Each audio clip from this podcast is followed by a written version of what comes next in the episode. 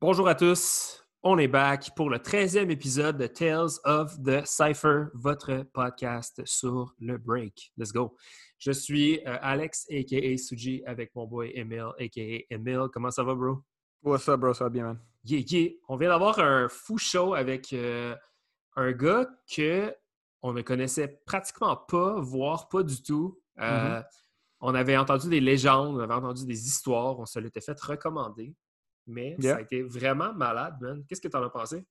Non, c'est ça, c'était cool. C'est comme tu dis, je pense que c'est le premier gars qu'on connaît juste pas, vraiment, tu sais, ouais. du tout, même.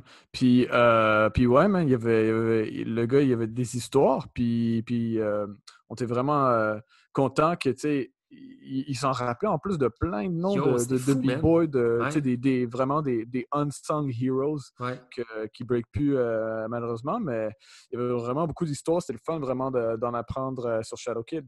Absolument. Donc, c'est ça, on a reçu euh, Shadow Kid, Illegal Combination, euh, un b-boy qui a, ça, qui a fait son bout de chemin dans, dans les années 90, qui a fait l'organisation d'événements. C'est lui et Sao qui étaient derrière euh, Born to Surf. Pour ceux qui ont connu Born to Surf dans les années Mhm. 2010. Euh, hey, yo, on dit les années 2010 à cette heure. C'est-tu fucked up, man? Mais, Ah ouais. euh, ouais, pour vrai, c'est ça. Je trouvais que c'était vraiment une conversation fascinante, man, de... C'est ça. J'ai trouvé ça cool parce que on- je pense qu'on vient d'ouvrir comme une espèce de différente, Mhm. différentes di- directions pour le podcast parce qu'on peut, on peut maintenant recevoir des gens qui ne font pas nécessairement partie de notre environnement ou Ouais. de notre génération. Puis je pense qu'on a été capable d'avoir une bonne conversation puis de, de jaser avec, euh, de tout puis rien, puis de, d'avoir euh, beaucoup de détails crunchy sur, euh, sur son era à lui. Alors, euh, avant qu'on commence, on salute toutes les, euh, toutes les, les Unsung Heroes que Mimi a dit de Illegal Combination, puis tous les gens Yeah. qui mentionnent dans l'épisode. Je pense que c'est vraiment, c'est vraiment super. Vous allez triper autant que nous, je suis persuadé, sur cette conversation. Si vous voulez supporter, suivre et contribuer euh, au succès de Tales of the Cypher, euh, vous pouvez nous suivre sur les réseaux sociaux, sur Instagram et Facebook. Vous cherchez CypherSon, C-Y-P-H-E-R-S-O-N-S. Pour écouter le podcast, euh, vous allez trouver sur Podbean, notre host, et vous pouvez également l'écouter via Apple Podcast, Google Podcast et Spotify. Si vous avez l'opportunité, laissez un commentaire, un like, partagez la conversation, un petit 5-star rating sur Apple Podcast. Ça fait énormément plaisir de lire les commentaires. Ça fait énormément plaisir de recevoir des messages.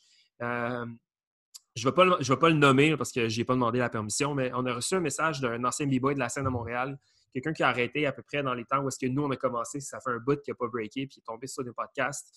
Et euh, il m'a dit que ça en déclenché 10 en deux jours, puis que ça ça l'a vraiment motivé à potentiellement un jour commencer à breaker. Donc, euh, c'est le genre de petits messages que ça paraît pas, là, mais ça fait, ça fait vraiment plaisir. Alors, big shout out à tous ceux qui participent à euh, le succès de notre podcast. Alors, il ne me reste plus qu'à vous souhaiter une bonne écoute et un bon podcast.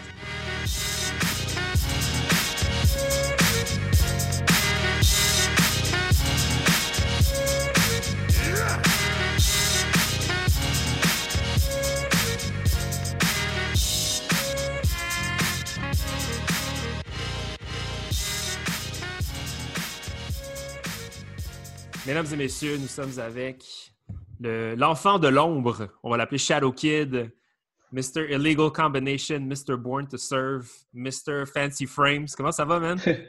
Ça va super bien, man. Euh, merci pour les shout-outs. Let's go. on, euh, on est super content de t'avoir euh, parmi nous ce soir pour le 13e épisode de Tales of the Cypher. C'est c'est vraiment un honneur de pouvoir te parler. Émile, toi, comment ça va? Yes, man, ça va bien. On est, euh, on est très excités, man. Ça va être, euh, ça va être le fun. Je pense que Yes, là, ça, on vient de se le dire euh, avant d'enregistrer. Puis moi, puis Emile, ça fait comme une semaine euh, qu'on travaille euh, euh, sur, euh, sur l'épisode. Puis, tu sais, c'est la première fois que vraiment on, on parle avec quelqu'un qui, qui fait partie d'un passé dans lequel nous, on n'existait vraiment pas. Mhm. Euh, on a eu quelques petites interactions. à- à- ben, moi et Emile, on a eu des interactions entre lui et moi dans tes événements à toi, notamment Born to Surf, qu'on va, on va discuter un peu plus, euh, plus tard dans, dans la conversation. Il y a eu, euh, euh, dans, dans chacun des épisodes, il y a toujours eu un petit moment où est-ce qu'au début de l'épisode, on, on se remémore le souvenir de notre, de notre guest. Mais comme on l'a dit, compte tenu du fait qu'on se, on se connaît pas vraiment, il n'y a pas vraiment de souvenirs associés à, à toi. Euh. Mais ce que je peux dire, par contre, c'est que euh, là, je pense qu'on va jaser souvent de Born to Serve, mais pour moi, Born to Serve, ça a été comme un, un, gros, euh, ça a été un gros, une grosse claque d'en face quand on a commencé le, Born to Serve de 2010, je crois, celui qui avait Rick One. Ça a été ouais, comme 2010. C'était vraiment quelque chose euh, d'assister à ça, puis de voir le, pouvoir de le pouvoir d'un bon événement bien promote puis bien organisé, qu'est-ce que ça pouvait avoir comme, comme impact, d'avoir euh, une tête comme Rick One dans un show, c'était malade. Euh, mélangé avec le break, l'emplacement, puis ça, c'était vraiment débile. Toi, Emile, as-tu un souvenir particulier de. Ben, ça peut être un souvenir de Born to Serve, je présume? Ouais, ouais, c'est Born to Serve parce que, euh, en tout cas, moi et Suji Savot, on a commencé en, je veux dire, rentrer dans la scène, en tout cas, autour de 2009. Euh, fait, fait un an après, c'est Born to Serve pour, pour nous. Puis, c'était ça, mais ça, c'était la première grosse impression de comme un jam de break, mais avec du, euh, comment je peux dire, du, du superstardom. Là, ouais, vraiment. Yes, sir. non seulement, yeah, mais non seulement que tu as les autres B-boys, des big names, euh, tu sais, comme Blonde, puis tu avais Nasty Ray. Yeah. Euh, Mais, mais tu sais, tu as, One qui est le, cherry on the top, là, tu sais. Fait que, euh, fait que ça, c'était vraiment comme notre, comme, comme tu as dit, Suji, c'était comme notre première impression d'un jam qui pouvait être organisé à ce point-là. comme, un peu comme un. C'était comme un mini Battle of the Year, en tout cas pour moi, parce qu'après un an de break, je vois ça, tu sais. Fait que, fait que ça, c'était comme le gros jam. Tu sais, t'as le Seven to Smoke, t'as le stage, t'as One. Fait que c'était vraiment une, une grosse impression, c'est ça. Moi, je me rappelle, j'avais euh, euh, moi et on se connaissait pas dans le temps, mais j'étais bump in à un workshop de Nasty Ray. Donc, comme les, deux ou les trois premiers qui sont rentrés. tu sais, les, new guys dans la scène là, qui arrivent genre 30 minutes avant un workshop. Ben, les gars de la Rive-Sud, toujours d'avance. C'est ça, tu sais. Mais c'est ça. Les gars de la Rive-Sud qui supportent toujours la scène de Montréal. mais euh, on n'apprend pas. Nous, on a, on, est, on a comme une espèce d'horloge de B-boy qui est vraiment différente du reste de la scène. Nous, on est toujours vraiment on time. Sinon, way early, man, parce que. on va pas se faire notre. Euh, c'est ça, c'était vraiment. Euh, mais c'était ça, c'est vraiment Born to Serve, la, grosse impression. Euh, tu sais, vraiment impressionné de, de tout le, combo. Puis, comme tu l'as dit, on, va, on va revenir là-dessus plus tard. For sure. Mm-hmm. Mais c'est ça, ça c'était notre impression. Mais sinon, moi, c'est les lunettes. Les lunettes, c'est comme le, ouais, ça aussi. le style. tu sais, je pense que je, crois t'avoir aperçu dans, dans le background. Je pense que tu venais quand, tu sais, même si euh, je pense que je t'ai jamais vu breaker, mais on t'a toujours quand même vu dans des événements. Tu sais, ça arrivait que tu, que tu popais dans des jams, puis c'était. Yeah. Il y, avait un nom associé au visage, euh, malgré tout. Mais euh, pour, pour, un peu te laisser la parole sans, sans nous endormir sur, sur, nos vieilles histoires. Ton, euh, ton, ta première impression du break à l'époque, tes premiers premiers souvenirs du break, ça remonte à quand? Est-ce que tu t'en rappelles? Puis, ben, premièrement, tu viens d'où? Euh, moi, de mon côté, je suis un, un, pur Montréalais, d'origine cambodgienne. Yeah. Euh, donc, mes parents, ils ont immigré à Montréal, sont arrivés peut-être en écoute, en 81, 82. OK.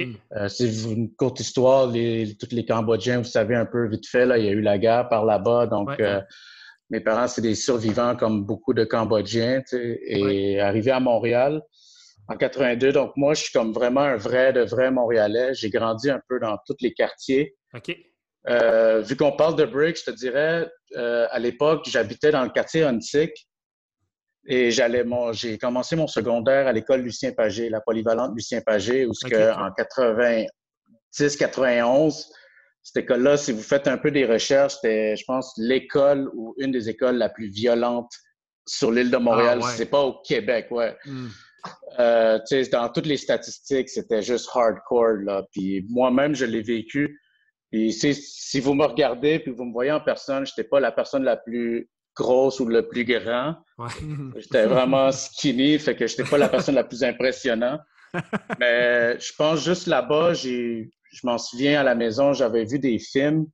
Puis tu sais, comme par hasard, il y a quelque part, tu sais, il y avait, je pense, le film Breaking qui a passé, puis euh, je pense sinon dans, le, dans les clips vidéo à l'époque, parce que c'était comme vraiment populaire, il y avait un clip vidéo qui s'appelait, je pense, euh, Vidéo 2000.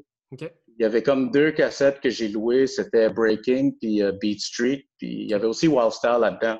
Wow. Ouais, fait que, ça, c'était vraiment autour des années 91-92. Fait qu'à partir de ce moment-là, c'est sûr que les films en tant que tels étaient super intéressants. Je pense que toute la scène, tous les gens qui ont vu ça, c'était un peu comme le, l'icebreaker de, de tous les b-boys. Là. Euh, de mon côté, c'était ça qui m'a un peu intrigué. Fait qu'à la maison où j'habitais à Hansig, ben, j'avais comme un petit sous-sol euh, ce que j'ai essayé de moi-même en regardant ça, euh, juste de, de, flipper, puis d'essayer de sauter, puis euh, juste d'essayer de bosser des moves, là. Au lieu d'un four-step, c'était comme un one-step casse-gueule. yeah, man! ouais. Sur le tapis, je sais pas, tu sais, puis là, t'as, les, ta mère qui est comme, oh, qu'est-ce que tu fais, man? Tu comme, t'as la maison qui shake, c'était pas la plus belle appartement sur la rue. Mais c'était vraiment mon premier souvenir. Mais, tu sais, une courte histoire courte, ma, ma mère a déménagé euh, comme assez souvent. Fait que, je vous dirais, dans un laps de 10 ans, je pense qu'on a déménagé quatre fois. OK. Fait que, tu sais, j'ai passé mon secondaire à Lucien Pagé. J'ai passé deux années là-bas pour aller faire un quick step à, collège français où que ça n'a pas fonctionné pendant un mois. Puis là, j'ai été, ma mère a encore déménagé. On est allé à Saint-Léonard. Et c'est comme de là, j'ai commencé à aller à l'école Saint-Ex. OK. Antoine de Saint-Exupéry. OK, ouais. Puis là-bas, ça a été un méga game changer. Fait que moi, je suis arrivé là, j'avais peut-être entre 14, j'avais peut-être 14 ans. Arrive... T'as bougé, man, pour un, pour un si jeune âge. J'ai bougé pour un jeune âge, ouais. Ouais, ouais, ouais. Puis arrivé là-bas, comme je disais, c'était un game changer à Syntex, tu avais déjà des gars qui faisaient du break. OK. Moi, tu sais, j'étais juste un no-name, un nowhere, un, un wannabe ou whatever. Tu sais, on est, à cet âge-là, on est pas mal influencé, puis euh, on essaie de voir, euh, on essaie de suivre ou de faire n'importe quoi. Hmm. Un moment donné, je pense qu'il y avait comme un genre de party d'Halloween.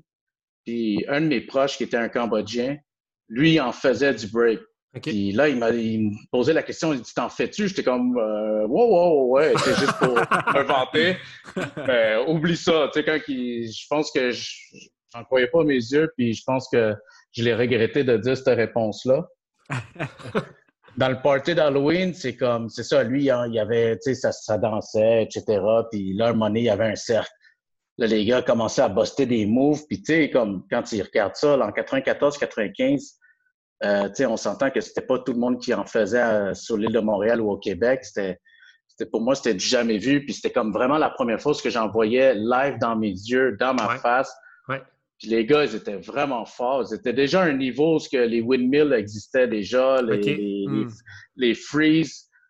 Euh, là, c'est ça, mon boy, il a commencé à danser, puis j'étais comme impressionné. Puis là, vas-y, c'est à ton tour.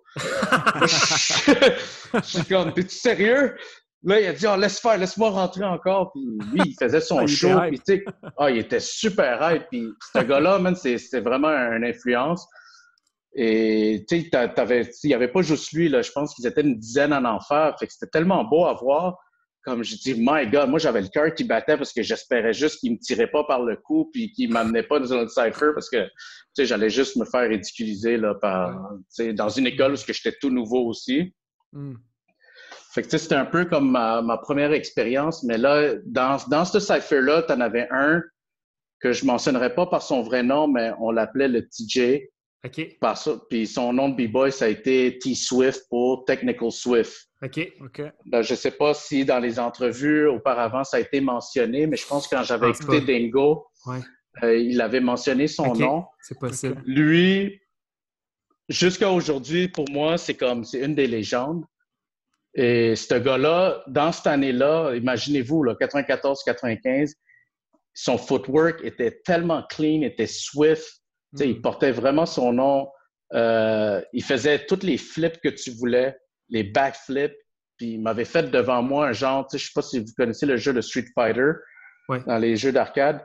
Euh, il y avait le gars Gal qui faisait des genres de flips là, à partir du sol. ben, lui, il te le bustait, ce move-là, comme claquant des doigts, anytime. So, ça, lui, m'a comme vraiment, ça m'a donné un coup de main. Mais tu sais, je le connaissais pas. Fait que c'était vraiment par mon, mon boy, un Cambodgien, que lui, je peux l'appeler par Juki. Puis si jamais il m'entend, j'y dois tout mon respect avec son cousin Nazur parce que c'est ça, moi, c'est à cette époque-là, j'habitais dans l'Est à Saint-Léonard. OK. à Saint-Léonard puis Anjou, tu avais une scène, puis tu avais des gars comme. La scène était très, très forte, les gars. Il y avait les frères Winzing, man, qui. Les gars, c'était des gars de 6 pieds 2, 6 pieds 5, puis. C'était pas mince, là. C'était des Master Dunk, puis ils postaient des Airborne sous le ciment. Wow! J'étais comme. Tu voyais ça, c'était juste incroyable. Les gars, c'était tellement imposant, man. T'avais peur de les regarder. Mais c'est un peu là-bas que ça m'a inspiré pas mal, dans l'Est, euh, Saint-Antoine-d'Exupéry, puis Anjou, là, les gars, c'était vraiment dope, c'était fort, man. C'était très avancé pour 95, 94, là. C'est débile. Incroyable. Puis toi, tu étais, jeune adolescent, on va dire 14-15 ans dans ces temps-là? Moi, j'étais jeune adolescent. à cette époque-là, tu sais, je, comme, je, jouais au hockey sur glace, je jouais dans une équipe, je jouais un peu au tennis. OK. Puis, tu sais, comme quand j'ai commencé à voir plus, de plus en plus du break, ben, je me suis pas mal inspiré, puis tu sais, je suis quand même un peu rentré dedans, puis là, j'étais comme, je commençais à m'entourer des gens qui commençaient à en faire. Okay. Fait que, j'ai plus lâché un peu les disciplines de sport, malheureusement. Euh, mais tu sais, heureusement, ben, il y a le, le, break, le b-boy qui m'a comme un peu sauvé de un peu de la délinquance, tu sais, parce que dans cet âge-là, on s'entend que on est T'es fragile à ça, euh, Exactement, là, on peut dérailler en claquant des doigts, mais ça reste que mm-hmm. j'étais toujours un peu là-dedans, mais vraiment dans l'Est, là, c'est là-bas que ça a été, j'ai été pas mal inspiré. Puis euh, je veux pas, je veux pas qu'on saute trop vite d'étapes, mais dans ces gens-là avec qui tu breakais à l'époque, y en a-tu qui sont qui ont perpétué dans la scène du break, qui ont, qui se sont rendus un peu plus loin dans ton parcours? Là? Je veux pas, comme je te dis, je veux pas qu'on saute d'étapes, mais y a-tu des gens qu'on connaît peut-être dans cette, de cette génération-là? Euh, Malheureusement pas, parce que c'est des gens qui ont eu un impact dans ces années-là, 94, 95, 96. Ouais. Mais que, tu sais, que pour moi, ils ont été des influences. Euh, la plupart, ils ont malheureusement tout arrêté. OK. Tu sais, pour plusieurs X raisons. Puis c'est des gens pourtant qui ont eu un méchant impact. Euh, c'est, je trouve ben, je ça, t'en la preuve.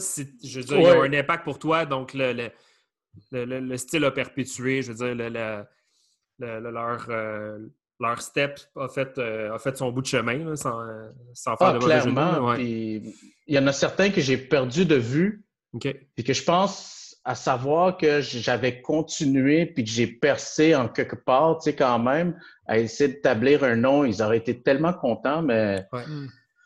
c'est un peu ça l'histoire de ma vie puis de la scène un peu de Montréal parce qu'il y a tellement de groupes, il y avait des groupes avant, mais surtout des gens qui performaient, qui dansaient, qui étaient raw, mais qui ont arrêté ça sec. Ouais.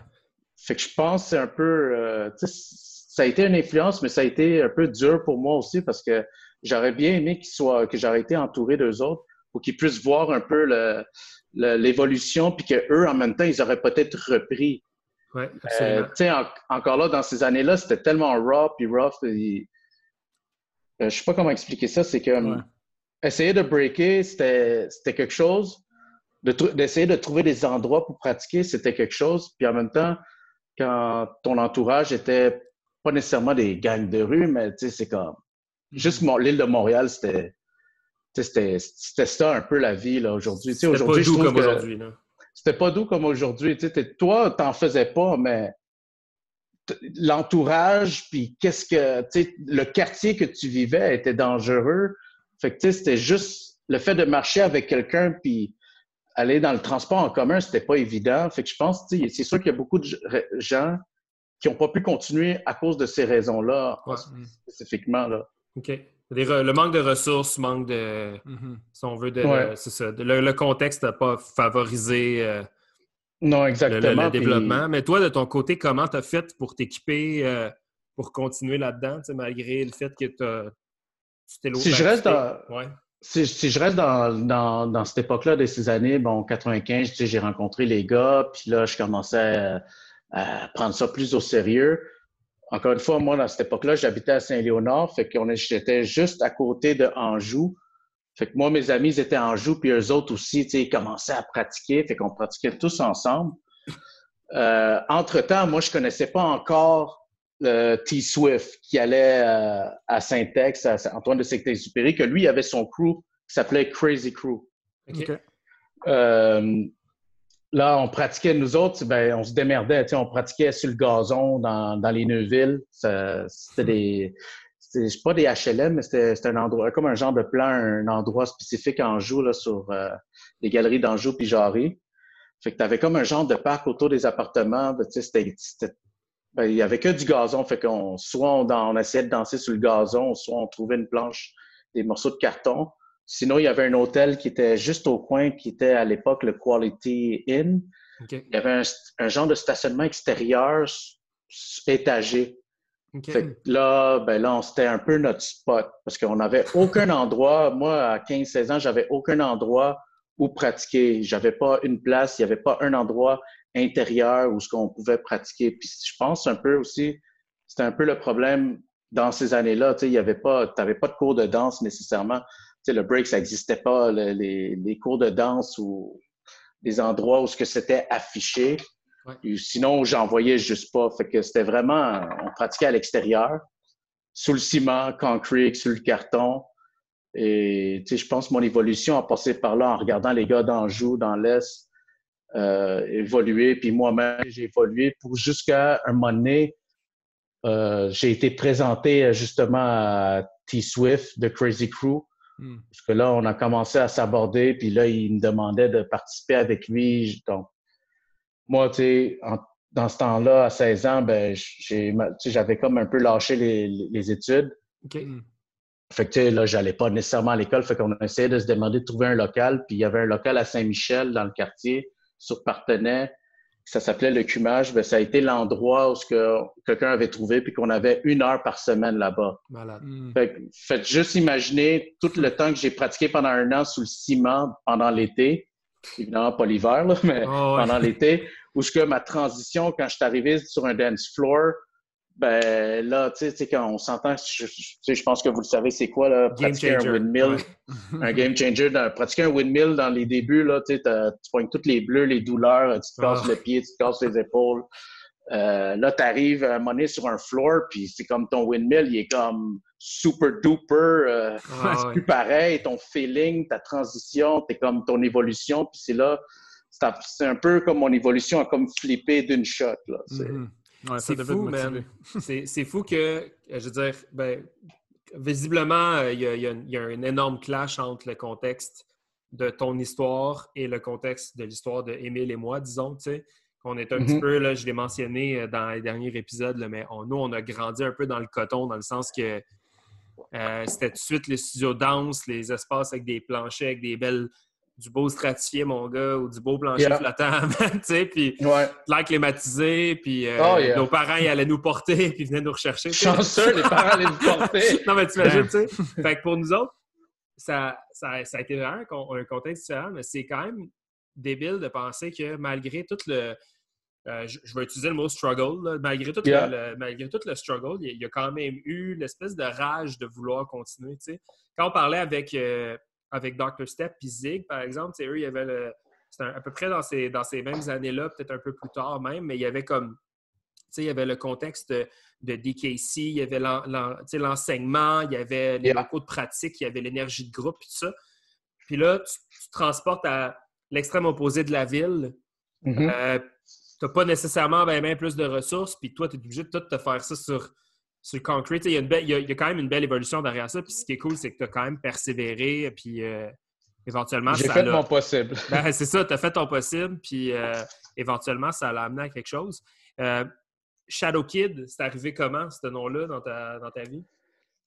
Shadow Kid, en fait, c'est. je pense comme, tu sais, à 16 ans, j'avais pas encore ce nom-là. Tu sais, j'avais pas vraiment un nom, puis je pense que j'étais aux États-Unis.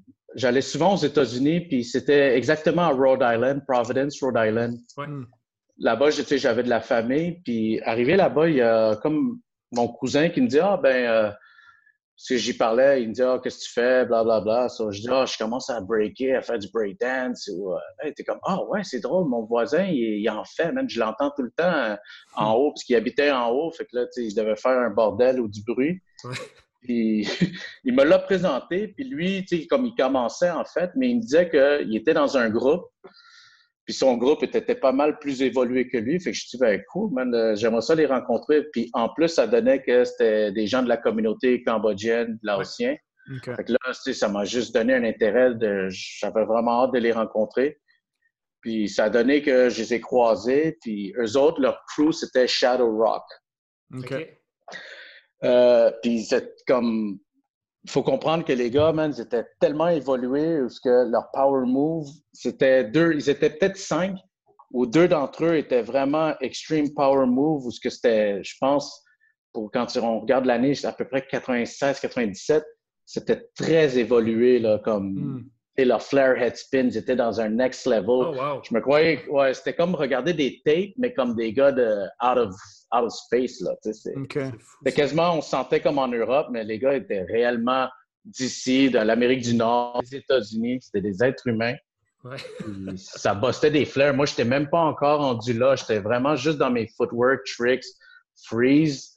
Mais je, je pense que je commençais tranquillement à développer un genre de petit style où j'essayais. Fait que eux, ils, ils aimaient vraiment mon style parce qu'ils étaient complètement différents de eux autres. Et euh, tu sais, ils m'ont comme un peu baptisé. Ils dit, écoute, man, on te laisse le nom, man. C'est- Là, ils disaient, you're like a kid. Your, Hmm. your style is like a, not a joker, but you're like a kid. Hmm. Fait que ça a comme un peu intrigué, puis tu sais, je leur ai comme posé, OK, là, fait avant de partir, je parlais souvent, j'avais des conversations avec eux, puis ils m'ont laissé une cassette d'eux autres de leur pratique. Ils m'ont dit, écoute, ouais, c'était vraiment dope. Puis tu sais, juste leur nom Shadow Rocks, j'aimais bien ça. Fait que là, ils m'ont Mm. dit, if you want to use it, you could use it, but just be your own style. Puis je dis, you know what, Shadow Kid. Là, ils ont fait, yeah, that sounds nice. Puis ça matchait bien avec un peu ma personnalité. Fait que, en revenant à Montréal, ben, je l'ai comme conservé, puis ça stickait avec moi, puis j'ai essayé de développer le style le, le mieux que je pouvais en stickant avec mon nom. Parce que sinon, entre-temps, avant le Shadow Kid, euh, tu sais, je- à cette époque-là, tu sais, je pense que ça va, vous allez comprendre un peu, on m'appelait Buddha Smoke. OK.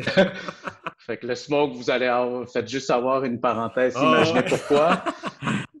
le Bouddha, ben, tu sais, c'est ça, ça reflétait. Fait que le Buddha smoke, parce qu'en même temps, quand je commençais mon développement, ben, tu sais, les- mes critiques que j'avais, c'était comme, yo, t'es trop lent, je perdais mon soulier dans les cercles. euh, il n'y avait pas de structure dans mes, dans mes affaires. C'était juste un peu de flipper les choses. Fait que le Buddha smoke, c'était un peu ça, mais le Shadow Kid, je pense que ça a vraiment, ça a bien stické avec moi. Puis, tu sais, le Shadow, c'était pas nécessairement pour la vitesse, c'était plus pour un peu euh, l'ombre Hmm. un peu le nom dit, puis le kid, c'est très utilisé dans le, le côté b-boy puis hip-hop.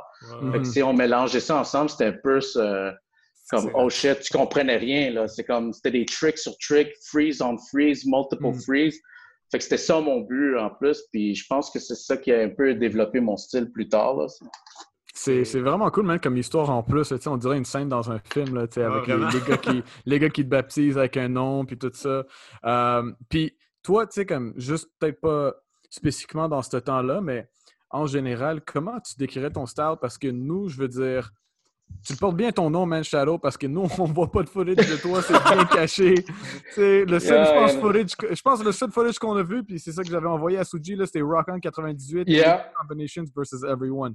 Puis déjà, tu sais, je sais pas qui, qui, qui vraiment. C'est fait que, que, que, euh, comment est-ce que tu nous décrirais comme ton style? Puis en même temps, tu pourrais peut-être nous parler de comme tes, tes influences, soit, euh, soit euh, à Montréal, mais aussi à l'international. Euh, ben, c'est sûr que. Comment je peux dire ça? Tu sais, c'est sûr que c'est- c'est tough. Euh, tu sais, un peu comme vous dites, euh, il n'y a pas trop de footage, malheureusement. Tu sais, c'est triste pour moi, c'est triste pour mon groupe. Parce qu'on avait des footage, puis comme les gars, pour une raison quelconque, on trouvait le moyen, ils ont trouvé les moyens de les perdre. Parce que, tu sais, en même temps, faut pas oublier, à cette époque-là, il n'y avait pas de YouTube, il n'y avait pas tout ça. Fait que c'était des. Mm. La caméra, on était tellement underground puis bootleg, comme, on n'avait juste pas ça. Puis pour, pour une fois, à un moment donné, on avait une caméra, ben, on se filmait. Fait que là, on, toutes les soirs, on se regardait parce qu'on s'admirait ca- carrément, là, tu sais, les gars. euh, C'était un peu quasiment de l'égocentrisme, mais c'est. Mais les gars, à un moment donné, c'est ça, ils ont, ils ont réussi à perdre cette cassette-là. Fait que c'est un peu triste. Mais le footage que vous avez vu à Rock On, ça, Rock On, à mes yeux, c'était un des. C'est peut-être le plus gros événement qui a eu lieu à Montréal jusqu'à aujourd'hui. Puis je vais le dire d'une manière sans critiquer. C'est que la personne qui a organisé ça l'a organisé. Puis, tu sais, 98, ça a été une époque, c'était un era où ce que c'était huge. Ouais. Fait que là, t'avais, tu sais, tout le monde en faisait du break, mais c'était pas tout le monde qui était à un certain niveau Mhm. où ce que tu étais capable de se donner un nom, ou tu étais avec un groupe ou un, un- un côté d'appartenance. Tu sais, les- euh, on pouvait compter un peu les groupes, mais il y en avait quand même pas mal. Puis tu sais, c'est ça qui était beau à voir. Puis faut, je sais pas si vous avez connu le medley, c'était sur, euh, si je me trompe pas, Saint-Denis et René Lévesque. Ça a été démoli pour euh, construire des condos. Là, aujourd'hui, il y a le structure, puis c'est, c'est des Mm. condos qu'il y a par-dessus. Le medley, c'était un endroit mythique. Cet endroit-là pouvait avoir, euh, je pense, 2 à 3 000 personnes. Wow. Wow. Et nommez-moi un jam de B-Boy à Montréal. Tu sais, même Born to Serve, on n'a pas réussi. Euh, Il n'y a, a pas eu ce monde-là. Tu sais, le gars, il a vendu 3000 billets, puis c'était over capacity. Fait qu'en in and out, je m'en souviens avoir eu une conversation avec lui. c'est- Il y a eu un peu plus de 3000 personnes qui a acheté un billet, puis c'était pack, pack, pack. Puis pour Pas de Facebook, Quand pas de. pas de Facebook, Yo. rien. Puis ça, c'est strictly Comme- break, là. C'était juste B-Boy, même pas hip-hop. Il y avait Maestro Fresh West qui était là, Oh, qui a yeah. performé. Il y avait même pas de prix. Il y avait pas, c'était comme, c'était tellement raw, comme tu avais des cercles à gauche, à droite. Puis, tu sais, c'est comme, je trouve qu'on était chanceux que justement, le gars qui a organisé, il y avait quelques footage. Puis, je sais qu'il y en a d'autres. Ouais. Mais si, je, je suis sûr, convaincu qu'il y a du monde qui les ont, ces footages-là. Puis, je le souhaite s'ils l'entendent, qu'ils Yeah, puissent man. les sortir sur YouTube parce que, Please. euh, il y avait vraiment, tu sais, je pense qu'il y avait des gens qui nous filmaient un peu à gauche, à droite, qui filmaient un peu tout le monde. Mais le footage que, t'as- que, tu- que justement tu parles, ça te donne une idée d'un peu de notre groupe qui était Illegal Combination. Parce que le groupe Illegal Combination, en fait, c'est, c'est trois groupes fusionnés. Tu avais Chief of Techniques, Mm. que eux, c'était les gars de Rivière-des-Prairies. Tu avais Crazy Crew, que eux, c'était les gars de Saint-Léonard, où tu avais le gars T-Swift dedans. Euh, Puis ces deux-là, Crazy Crew, Chief of Technique, c'était la guerre. Pas juste dans le, le break, dans le B-Boy, mais c'était la guerre de quartier parce que c'est deux quartiers différents. Puis à l'époque, c'était la guerre. Tu sais, t'as Rivière-des-Prairies, puis t'as les gars de Saint-Léonard. Mm.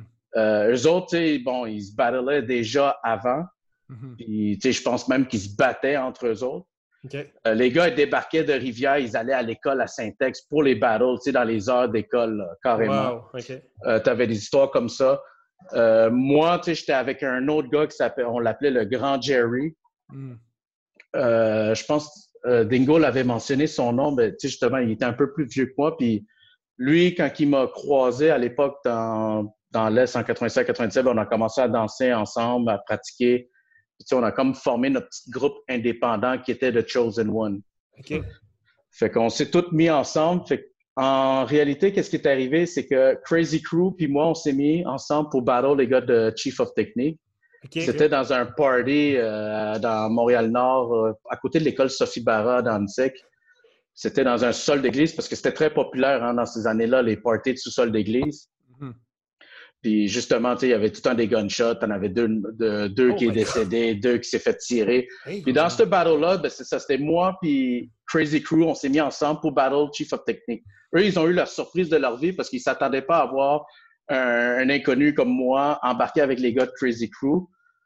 Fait que sur le stage, parce que, tu sais, après ça, on a eu ces conversations-là, ils se disaient, what the fuck, c'est qui ce gars-là, c'était qui cet Asiatique-là, c'était qui ce Chinois-là, c'est comme, yo, c'est qui, ils avaient tellement peur, ils shakaient, mais le plancher était, le- la salle était tellement pleine que c'était tellement mouillé, le plancher, c'était pas évident.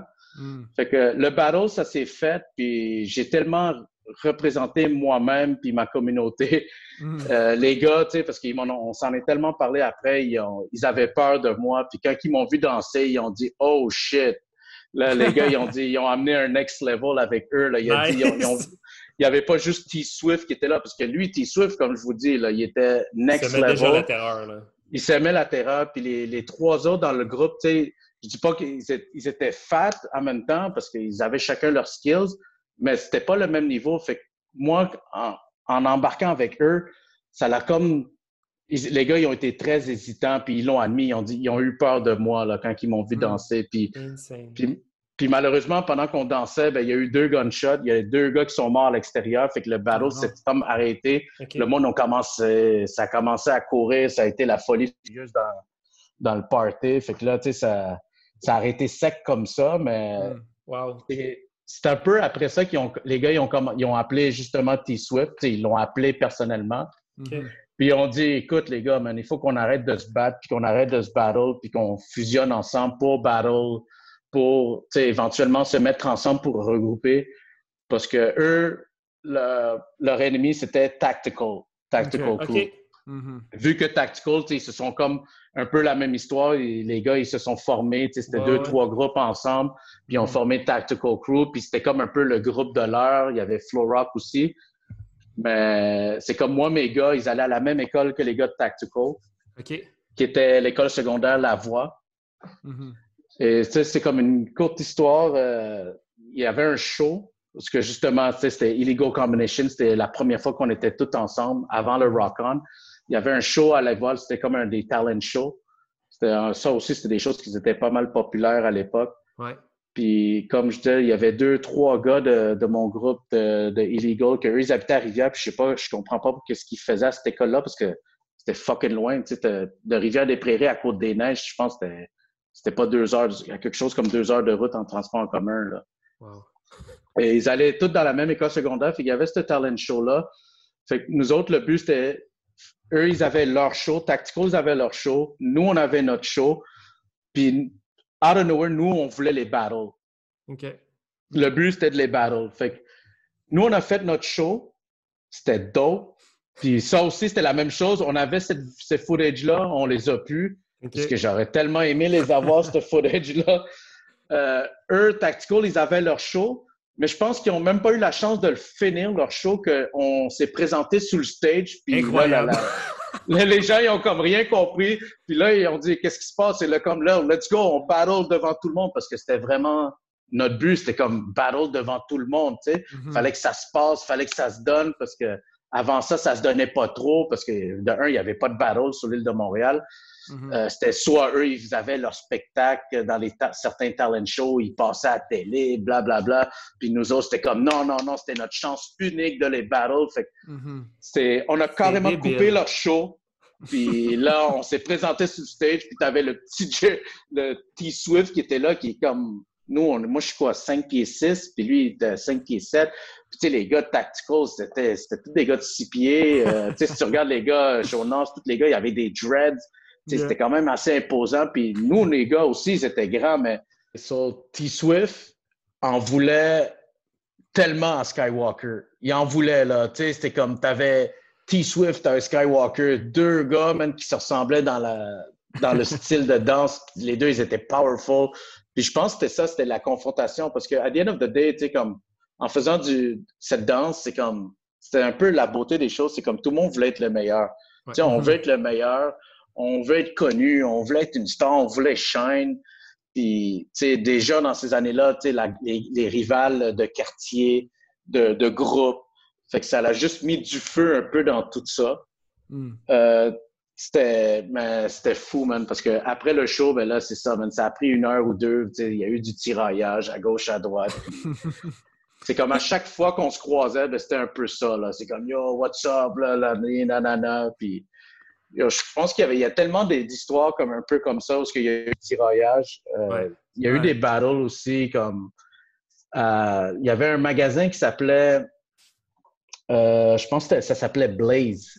Puis ils avaient, c'était des propriétaires, ils avaient la, boutique Vibe. Puis tu sais, c'était les seuls magasins hip-hop, puis c'était très populaire. Aujourd'hui, c'est comme, je pense qu'on a, il y a City Style ou des choses comme ça, mais hmm. à cette époque-là, il y en avait plein. Fait que c'était des, propriétaires, ils ont ouvert trois, quatre boutiques. Puis à la place Vertu, tu avais ce magasin-là qui s'appelait Blaze. Puis ils ont décidé par hasard d'organiser une compétition de break, un battle de break. Ça s'est donné à la place Vertu. C'était exactement en 98. Le host, c'était D-Shade du groupe euh, Shade of Culture. Okay. Euh, t'avais Devious, t'avais DJ Poupa Sacha. Fait que ça aussi, ça a été un autre côté de la scène, ça a donné. Puis c'était un peu comme euh, tout le monde participait. Il y avait beaucoup de monde, beaucoup de groupes, beaucoup de gens qui ont participé. Tu avais les gars de Tactical Crew, il y avait Trackmaster. Nous, on est arrivés, puis le propriétaire il a juste dit Écoute, on va vous faire performer, mais vous n'allez pas participer. Euh, non, c'est ça. Alors, pourquoi? Fait que, ils ont fait danser tout le monde, tout le kit. Tout le monde a passé là, un monnaie à la fin. Ils nous ont fait passer. Puis, c'est comme Trackmaster, il avait fait ses sets avec les gars de Tactical Crew. Il avait fait ses sets. Tu sais, You Know Track, c'était comme un one-man show aussi. Ouais. Puis il a rentré dans notre cipher, tu sais, le propriétaire. Puis nous autres, on a fait notre cipher. Si jamais un jour vous avez la chance, puisque moi j'ai ces footage-là, OK. Hmm. euh, si vous me donnez les emails, je vais pouvoir vous les envoyer. Yeah, man. Nice. Mais tu le vois clairement comme euh, nous autres en train de danser, puis comme ta track est dans notre cipher, puis nous, on n'a juste pas participé. Ça a donné de même, mais à un moment donné, je pense que ça, on le voit pas vraiment, mais ceux qui étaient là le savent. Moi, à un moment donné, j'ai commencé à danser, puis là, j'ai voulu en prendre à un des gars de Tactical qui était qui s'appelait Dope Step. Hmm. Là, il y a eu un round. Lui il est rentré. Moi, je suis rentré. Là, un moment donné, il a commencé à faire du Brooklyn. Je suis rentré direct. Je lui ai donné aucune chance. J'ai commencé à faire du Brooklyn. puis j'étais comme... On était face à face. Et là, tu as Ozzy out of nowhere. Je ne sais pas si vous avez connu ce gars-là, Yes. Ozzy. Ouais. Euh, lui, il est rentré puis il a juste donné un coup de poing à, à Oh. Dope Step. Puis là, ça a Oh. comme... euh, ouais, c'est ça. Fait que là, les gens ont pensé que c'était moi, mais je pense qu'un peu, je pense, si je me trompe pas, moi aussi, je me suis embarqué là-dedans, je me suis laissé aller. Fait que ça a fait comme un peu un gros brouhaha. C'est correct, Ouais. c'est du passé, là. C'est du passé, mais si on revient au Rock On, vite fait, c'est que vous avez les footage, vous pouvez le voir vous-même. Ouais. Euh, c'est sûr que c'est dur à dire qui qui était qui, mais vous voyez tout le monde, c'était tout everyone versus illegal combination. Hmm. Ouais. C'était vraiment dans ce footage-là, tu peux voir, euh, c'était vraiment everyone versus illegal combination. Puis, man, c'était vraiment un dope event. Il y avait 3000 personnes. T'avais, tu sais, pour les b-boys, je pense qu'avoir plein de filles comme crowd, c'était motivant, intéressant parce que Mhm. dans les jams de break, tu sais, c'est ça aujourd'hui un peu comme j'ai toujours reproché, il y avait, tu sais, c'est comme d'avoir un crowd. Ouais. Tu sais, parce que je pense, on s'entend qu'en tant que b-boy, tu veux avoir un crowd, tu veux pas juste avoir la Mhm. communauté de break qui soit présente, mais tu voulais avoir un crowd qui, qui ont aucune idée du break, mais qui était là pour pouvoir Mhm. crier puis encourager. Ouais. Et ça, je pense que c'était quelque chose qui était dur à avoir parce que depuis cet événement-là, après, si j'analyse toutes les, les, les jams de break, euh, ou ce que ça soit dans des studios de danse, à avoir 300 personnes. Mhm. Mais je pense que il y a, je pense que le- la, ben, particulièrement de nos jours, la notion a pas mal changé. Mais c'est vrai que, tu sais, comme même overall, les plus gros jams euh, qui avaient comme des- les plus grands publics, c'était tout le temps ceux qui ont l'air un peu plus comme larger than life. Tu sais, Yeah. on, peut, on peut dire ce qu'on veut sur l'essence, puis les ciphers, puis le, Ouais. bon, bon, le, le, le- le core, le Yeah. core du jam, mais comme il n'y a rien qui enlève qu'un jam avec un bon crowd, là, asti que ça te fait une ambiance de malade, man. Puis je pense que c'est comme c'est tout à, c'est tout à l'honneur d'un bon promoteur d'être capable de pousser un jam avec, euh, comme avec des, des ticket sales, mon gars, puis une structure pour le public qui, en même temps, dé- dénature pas le break. Euh, Yeah. Puis ça, je pense que ça, ça, ça peut peut-être nous amener un peu à parler de Born to Serve, mais aussi d'autres événements que tu as organisés avant. Euh, Yeah. moi, mon, mon image de Shadow Kid, je pense que c'est la même chose un peu pour Émile. Pour nous, tu as l'air. T'as- l'air du gars qui est un, qui est un bon promoter. Tu sais, t'as l'air de. Non, mais tu sais, on te parle depuis une quarantaine de minutes, puis t'es un good talker, t'es un, t'as une bonne mémoire d'ailleurs, que je le mentionne. T'as, t'as probablement la, la mémoire que je veux avoir rendu, rendu à, à ton âge, mais t'as, l'air d'avoir un, un bon, euh, comme un bon bagage d'histoire, mais je pense que tu as organisé beaucoup d'événements. Ça a commencé comment pour toi, cette espèce de d'obsession-là d'organiser des, des jams, des parties, puis tout ça, ça, a commencé où, puis quand? Euh, man, je sais pas où, partir, mais je pense que j'ai toujours été quelqu'un qui était bien entouré. Euh, je sais pas comment dire, tu sais, le fait d'avoir déménagé à plusieurs endroits, plusieurs quartiers, avoir fait plusieurs écoles secondaires, euh, participer à des événements, être présent à gauche, à droite, même si j'étais solo, j'allais, à 18 ans, on va clubber et tout, puis j'essayais de, d'essayer de shine de mon côté de, Mhm. sais, de, de toutes les manières. Euh, j'étais- peut-être un fêteur, mais avant le Born to que j'avais organisé un événement qui s'appelait The Breakthrough. OK. OK. Euh, ça, je pense que vous allez pouvoir trouver un footage ou encore une fois, je vais pouvoir vous l'envoyer si je le trouve, mais c'était Walkins qui avait filmé ça. OK. Et justement, le but de cet événement-là, c'était moi, c'était premièrement de faire shine les b-boys parce que, tu sais, moi, je sais c'est quoi être un danseur. Puis, tu sais, le break, je trouve qu'on n'a pas la- le crédit comme les gens qui font du skate. Ouais. Tu sais, le côté sponsor, puis avoir Ouais. un crowd. Mhm. Et un peu mon, le reproche que j'avais dans de chaque jam de break, c'était comme il n'y avait pas un crowd qui était différent. C'était tout le temps comme le même set qui se promenait de gauche à droite, ce qui est nice, mais avoir 50 personnes de plus que les gens sont pas habitués, ça, ça l'amenait quelque chose d'autre. Ouais. Mhm.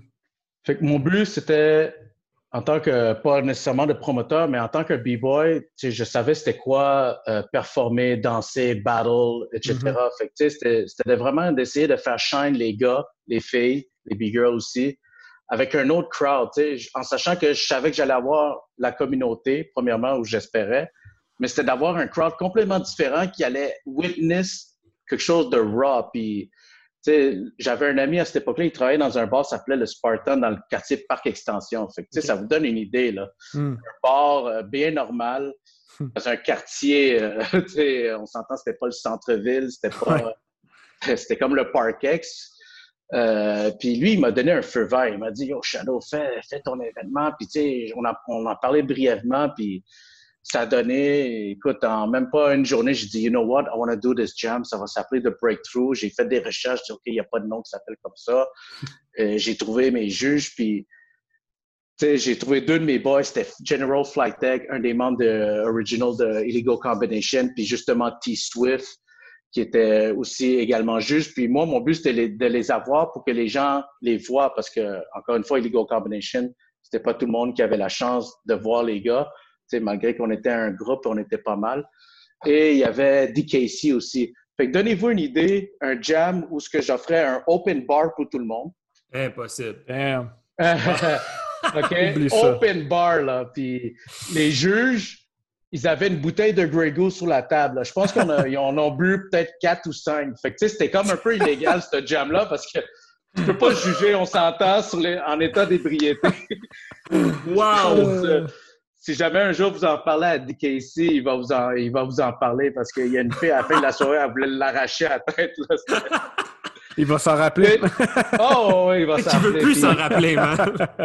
Il faut que vous compreniez, tu sais, vraiment, je le dis clairement puis je le répète, un jam où ce que tu avais un crowd qui n'avait pas la chance de voir des battles de break Mm. Live. Puis, tu sais, on avait quand même une bonne recette. Il y avait Tijo qui était là, puis Rest in Peace à Tijo, Yeah. encore une fois. One Love à tous les gens de Québec. Il y avait Sao, c'est eux qui ont gagné le battle. Ah, ouais! Yeah. Puis moi, Sao, je le connaissais Hmm. pas. Ben, je le connaissais un peu, mais tu sais, vraiment brièvement. Puis c'est comme. Moi, j'ai rien vu du battle parce que j'étais out. Ah, ouais? Ah, là, je te écoute, ben, les gars, je vous le dis, là, il y avait, je pense, cinq bouteilles, les juges, là, puis ça s'est vidé en deux, trois mouvements, mis à part l'alcool qui se buvait à gauche, à droite. Hey, J'offrais de la bouffe. J'avais ma cousine qui avait fait des, des thaï, du chow mein. C'était gratuit. J'avais j'avais une pizzeria qui m'ont sponsorisé. Ils m'ont donné comme 10 extra larges. Puis, euh, tu sais, les gars, ils pouvaient manger comme qu'ils voulaient. Puis, comme je répète, le open bar, il était là, là. Yo, Aïe, open aïe, bar, aïe. ça n'a aucun sens. Promoters, take notes. My God. T'sais, non, mais c'était un peu ça. Puis le crowd aussi, parce que dans la, je, je te dis, quand vous allez voir cette vidéo-là, il y avait T-Rex qui dit Yo, man, the, the people are crazy. Mad respect to Shadow Kid. Damn! Puis t'entendais tout le monde en arrière crier. Fait que, tu sais, ça vous donne une idée. Puis le monde, ça fumait dans le bar. À un moment donné, t'avais les Ilex qui venaient par respect. Ils disaient Yo, Shadow, can you tell the people to stop smoking? Là, j'étais People are smoking? Tu sais, là, je suis comme, Yo, what the fuck, man? Tu sais, c'était- c'était juste incontrôlable. C'était fou. Je pense, dans ce bar-là, il y avait eu 300 personnes, si c'est pas plus. Oh my god. Mais tu sais, c'était tout, tout le crowd était différent. Tu sais, t'avais les b-boys, t'avais la communauté, mais t'avais tout mon crowd à moi, où ce que moi, apparemment, j'étais capable d'amener justement ce monde-là, puis ils étaient tellement hype, c'était tellement content, et le jam était écœurant. Le résultat était tellement dope que les gens en voulaient un deuxième, fait qu'on a fait un deuxième comme le mois, le mois d'après, puis Oh. ça s'est donné avec le même résultat. Là. Puis il y a eu beaucoup de controverses parce que là, c'est comme je vous dis, il y avait une fille, je pense, les gens étaient pas d'accord du jugement des juges, mais tu sais, je les comprends, mais les gars, ils étaient tous sur l'alcool, là. Tu sais, t'avais comme trois, quatre bouteilles. T'avais une fille, elle voulait arracher la tête de DKC, puis t'en avais deux autres qui voulaient nous casser la gueule parce qu'ils disaient, ah, c'était quoi cette affaire-là, man? Vous donnez 1000 pièces à des gars comme ça, là? Nous, on- Oh, my on a- God. C'était en quelle année? euh, ah, c'était, je pense, 2007. 2008, Quand pas même! plus. Quand Damn. même! Ben, on, a, on a juste manqué ça. Man, là. on a manqué Juste- ça de une année, man. Wow! de l'année, là, tu sais, puis c'est comme un peu, vous avez Fléau, il était trop jeune, là. Moi, les- c'est sa mère, elle priait pour que je le fasse rentrer. Je dis, écoutez, madame, si la police rentre, là, c'est... Il est foutu. c'est- j'ai- il- moi, je suis foutu, puis lui, il est fait, puis toi, tu veux pas, tu sais, en tant que parent, tu veux pas avoir cette responsabilité-là, mais ça Ah, vous donne un peu une idée, là, tu sais, de, Wow. de l'époque, mais c'était juste sec comme jam, puis après ça, je pense qu'après ce jam-là, c'est là que Sao, parce que le Born to Serve, en fait, il faut comprendre, ça, ça vient de l'événement, c'est Sao, c'est son Ouais. événement à lui qu'il Mhm. avait fait à Québec. Ouais. Quand il a vu mon jam, puis il a vu un peu qu'est-ce que j'étais capable d'amener, il s'est assis, il est venu chez nous une couple de reprises, on a commencé à jaser, puis il m'a dit, oh Shadow, man, euh, écoute, j'ai mon événement Born to Serve, et je veux l'amener à Montréal, parce que, la scène, c'est à Montréal qu'il faut l'amener, puis comme ça, les gens de Québec vont débarquer. Fait que ça s'est développé comme ça. Fait que le, Born to Serve, ça s'est donné à l'Olympia.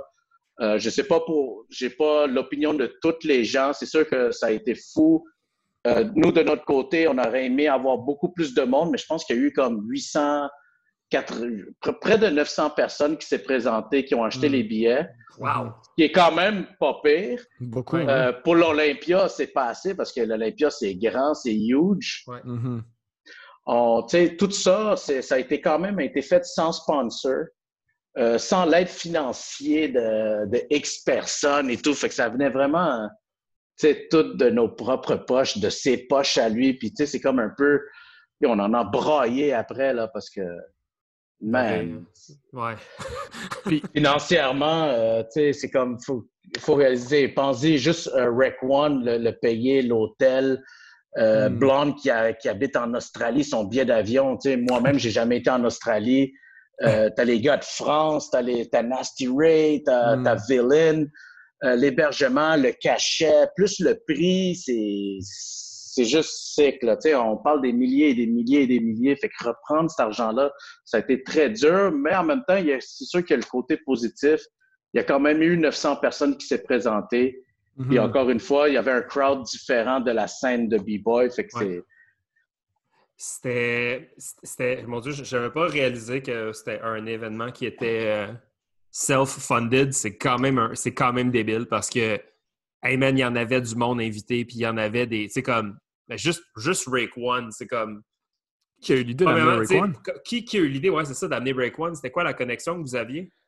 Euh, ben dans cette époque-là, il y avait une, une agence qui s'appelait No Escape, que c'est un gars qui s'appelle Sébastien qui gérait ça avec, euh, je pense, d'autres personnes. Euh, moi, je connaissais Ricky D. Fait que, tu sais, ça a été un peu, tu sais, notre but, c'était d'amener un événement, mais avec un artiste euh, rap, hip-hop connu. Fait que c'était vraiment de blend in. Tu sais, c'était pas faire un jam de break de B-boy comme juste de le faire dans un studio ou dans un bar ou dans une salle. C'était vraiment essayer d'amener le plus de monde possible pour, en réalité, faire shine la scène de break. Parce que c'est ça, en fait. Parce que, tu sais, je sais que j'ai des commentaires des gens, Ah, moi, j'aime pas danser sur le stage, j'aime pas danser dans des grandes salles. Je suis d'accord avec toi, mais en même temps, ton but, c'est de shine, d'être connu, puis de, tu de pratiquer pour être meilleur. Fait que, tu sais, Mhm, je veux dire, danse juste pour ta communauté. Je veux dire, t'es un peu selfish parce que t'évolues pas mentalement, tu sais. Tandis que là, on essaie de, de shine la scène, de, de te faire shine, puis d'avoir la chance de danser et compétitionner à un autre niveau contre d'autres gens que tu n'as jamais eu cette chance unique, puis de, Mhm. de participer à un Seven to Smoke contre euh, le niveau international. So, Mhm. c'est comme common. Et en plus, tu avais un show, tu avais l'artiste de Wu-Tang, Rec One, qui allait être présent puis qui donnait le prix. So, come on, man. Ah, il ouais, fallait... c'était- quelque chose, man. C'était c'était vraiment c'était gigantesque, man. Est-ce que, euh, est-ce que vous l'avez refait plusieurs fois? Je me rappelle avoir été à un autre Born to Serve en 2013, je Avec pense. Meno, hein? Yeah, ben, le, je pense que la- de- ça, ça a été en 2010 à l'Olympia. L'année d'après, ça s'est fait à l'usine C Mhm. Ouais, c'est ça, c'est avec le parlait, groupe, ouais. le groupe de rap euh, français Sniper. Yo, Oui, oui, oui, oui. c'est ça. c'est- Oui, vrai. Euh, qui était sérieusement, je trouve, un dope endroit. Ouais, vraiment, C'est très cher à le louer. j'imagine. Ouais, mais sérieusement, je trouvais comme le côté aspect, c'était beaucoup mieux parce que c'était pas vraiment stage. C'était Mm. live quand même. Il y avait des estrades, mais tu étais live avec la foule. Ouais. ouais. Puis- T'es plus proche du stage, ouais.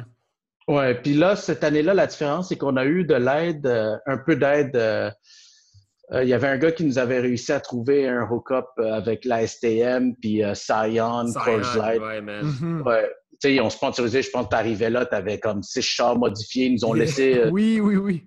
ils avaient laissé euh, trois voitures euh, pour nous pour la promotion pendant deux semaines, ce qui était écœurant, tu sais. Fait que ça a changé un peu la donnée, puis ça a amené aussi l'événement Born to Serve à un autre niveau. Puis, tu sais, en même temps, pour moi, personnellement, c'était un, gros hype. Pour les B-Boys de voir ça, je pense que ça, ça te donnait un peu une idée dans quoi t'embarquais aussi, puis le niveau de compétition.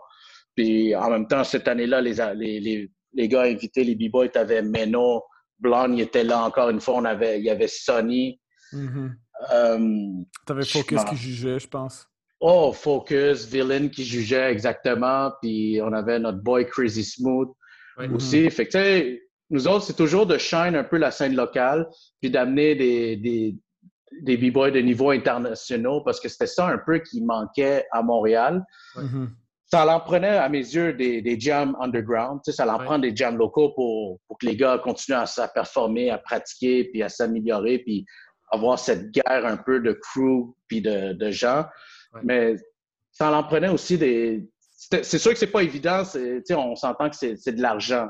Ouais. Mhm. Euh, c'était des finances, mais je pense que si la moindre personne pouvait avoir, était capable de débloquer ou de, tu sais, de faire quelques sacrifices, écoute, ça l'amène une touche magique à ton jam, puis à the end of the day, tu vas toujours avoir le respect de tout le monde. Fait que si ton but c'était de faire un jam, si tu es capable d'avoir ces sacrifices-là, euh, tu avais ta fierté personnelle aussi, man. Ça aide énormément, puis ça aide pour plus tard, man. Ça a été une belle Ben expérience. Mhm. Puis tu, tu voyais-tu ça comme ton last, euh, ce jam-là, ton, ton last hooray, là, ton last dance, là, c'était-tu, euh, tu t'es mis fin après toutes les jams, euh, après ce, ce Born to Serve-là? Euh, non, c'est sûr que ça a été un dur coup parce que malgré le, le- le sponsor, en tant que promoteur, tu sais, malgré, il y a toujours, on dirait, il y avait un manque parce que, tu sais, je pense le- à l'usine C, il y avait eu à peu près, je pense, 500 personnes, si je me trompe pas, ou, Mm. euh, entre 500 et 600 in and out. Encore là, il nous manquait 150, 200 personnes pour faire kiff-kiff. Mhm. Wow. Ouais. Fait que, tu sais, je vous dirai pas le, le chiffre d'affaires, mais ça vous donne une idée. Fait que, tu sais, c'est comme, euh, c'est pesant, là. C'est lourd. Mm. Euh, physiquement, c'est tellement dur parce que c'est de la promo, tu dors pas. euh, Yeah, t'sais, man.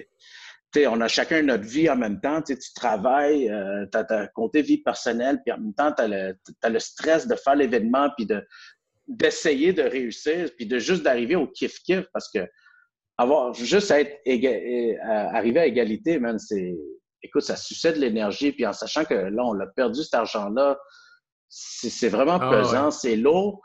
Puis même organiser un jam, parce que tu sais, quand tu veux organiser un jam, tu veux, tu veux récompenser les b-boys puis les gagnants. Puis tu veux pas juste donner euh, 300 pièces tu sais, à un crew battles que les gars sont 10, parce que fais le calcul, 300 divisé par 10, euh, avec toutes les, les heures de pratique, l'effort, le déplacement, tu sais, gagner 20 pièces, on s'entend, là, c'est frustrant, là. Ouais, ouais. Mhm. C'est insultant, justement. C'est même Ouais. pas frustrant, c'est insultant. Fait que, tu sais, juste essayer de donner 1000 pièces, 2000 pièces, puis encore là, je trouve que c'est même pas assez. Ça pourrait être 5000 pièces, à la limite, puis c'est- mais ça a été dur, mais on a réussi à le faire. On a pris un break, puis on a réussi de le refaire en 2013-2014. Ouais. C'était au cabaret Underworld. Ouais, je me rappelle de ça. Mm, oui, oui. Et ce côté-là, on a essayé de le faire plus underground, encore là, avec euh, une petite touche magique. Tu sais, on avait invité Big Twins de Infamous Mob, qui est de Yeah, la famille de Mob Deep, Ouais. euh, avec DJ Wool. Puis là, on a, on a participé, Fléau est embarqué dans le projet aussi. Mhm. Puis, Mhm. Pour une raison quelconque, tu sais, ça a tombé sur un week-end où il y a eu plusieurs événements, puis on pouvait pas trop le déplacer. Fait que, tu sais, le résultat, il, a- il est revenu pareil. Fait que, je pense, si vous Mais autres, tu vous avez donnes, là, tu donnes. Oui, oui, on- tu sais, moi, j'ai euh, j'ai organisé euh, South Liver Jam avec le crew, qui est un jam qu'on a runné 2012, 2013, 2014. Yeah. Puis, euh, première année, man, euh, big, gros succès. On a, on a réussi à faire énormément d'argent. L'année Incroyable, suivante- bravo! L'année suivante, on a réussi, on a réinvesti tout cet argent-là, on a quasiment doublé. Le- on a réussi à faire encore du profit. La troisième année, mais tu sais, à chaque année, la formule, elle doublait, tu sais. Fait que là, rendu à la troisième année, était, la formule était rendue comme vraiment loin, ben, plus loin, plus grande, plus scooteuse. Puis cette dernière année-là, en 2014, man, euh, ça, malheureusement, ça a mis le clou dans le truc parce que on a à peine break-even. On n'avait pas nécessairement on n'avait pas de sponsor officiel. On n'avait pas. On, c'était vraiment juste nous autres, puis on utilisait les. On faisait comme des petits événements pour financer le truc. Mais au bout du compte, on est arrivé à la fin, puis on a. On, on est arrivé quasiment. On a break, on n'a pas perdu d'argent, mais je me rappelle, moi, à la fin de, de cette jam-là, même, j'étais essoufflé. J'avais j'avais peur qu'à la fin du jam, il, aurait fallu que je cours à Desjardins pour aller vider mon compte de banque pour donner mon cash Ah, je te comprends tellement, mais tu sais. On n'avait pas la colonne, tu sais. C'est ça, c'est l'effort physique, l'effort mental, toute la promotion, puis ça. Tu sais, on, on l'a refait cette année. Nous, on a célébré nos 10 ans euh, au mois d'octobre dernier. OK, euh, félicitations. Merci, man. Puis on a fait un, on a fait un jam euh, seulement footwork, un petit one-on-one avec des exhibitions puis tout. Puis on en parlait un peu avec Afternoon, je pense, mais on, on, avait une formule euh, peu coûteuse.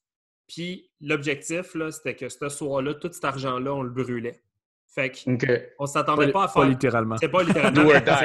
on s'attendait pas à récupérer d'argent. On avait tous, on avait tous, tous droppé comme un montant X. Puis on s'était dit, c'est quoi le gars, c'est notre dixième anniversaire, on, s'amuse, man, puis il arrive ce qui arrive. Puis finalement, quand tu t'y attends pas trop, on arrive à la fin de la soirée, puis euh, on a payé le bar bill, puis tout le monde, tu comme, puis tout le monde a récupéré son cash, puis on est bien content, Fait que, tu sais, mais, je sais que, euh, tu sais, euh, je, vais donner le, le, props à Sweet Technique qui ont vraiment, je pense qu'ils ont vraiment pris le flambeau de oh, l'organisation d'événements à gros calibre avec Skillsometer.